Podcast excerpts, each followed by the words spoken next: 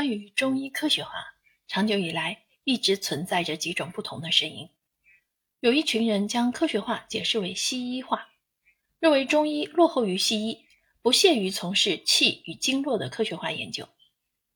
另有一群人认为中医本身是另一套独立的体系，和科学不相关，只需要回到中医体系中研究经典就好。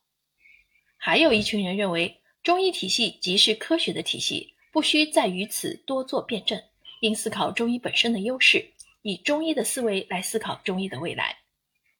当然，也有一群科学家，不论主客观条件如何，不管理念如何分歧，他们在相信中医的信念下，默默地为中医的科学化和中医的现代化努力着。在这当中，最具时代意义的，当属王维公教授的论述。王教授通过脉搏与生理现象的关联，以压力和共振理论来类比血液在人体中的运作，成功的突破了中医科学化的困境。他不仅为传统中医建立了一套现代化的语言系统，同时也为长久以来破绽百出的西方循环理论找到了一个新出口。更难得的是，他所独创的这套气血共振理论，一方面与传统中医的精神极为契合。另一方面，还能够进行数字化与公式化，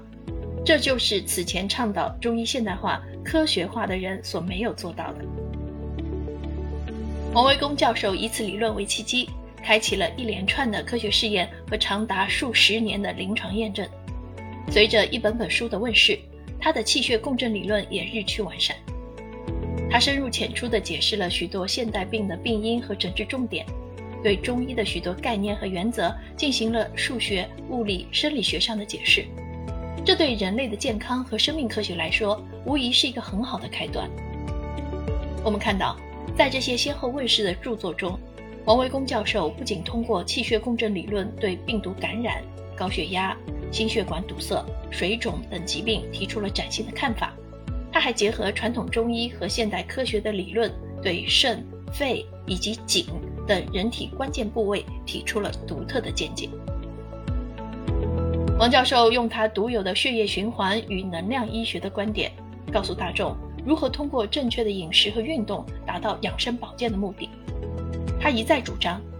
西医是治你不死的学问，中医是让人活得快乐的学问。通过对这套理论的不断探索、拓展和延伸。他找到了一个让中医以科学语言与普通大众进行沟通的方法，让不懂中国传统文化思维的人也能理解中医的内涵，理解气、经络、阴阳、五行等之于人的意义。王教授以科学说中医，让我们很自然地对中医的科学基础充满了信心。中国台湾省的著名老中医马光亚先生评价说：“古人言脉。”大都是在脉的形象上兜圈子，王教授则是研究脉的原理，认定气是脉的原动力，并具体说明气血共振的道理，这是更上一层的成就。美国国家科学院工程学院医学院院士冯元珍先生说：“中医确实需要科学化，本书是应时而生。无论是中医还是西医，这本应是人类医学相辅相成的一体两面。”我们没有必要把时间浪费在争论孰是孰非上，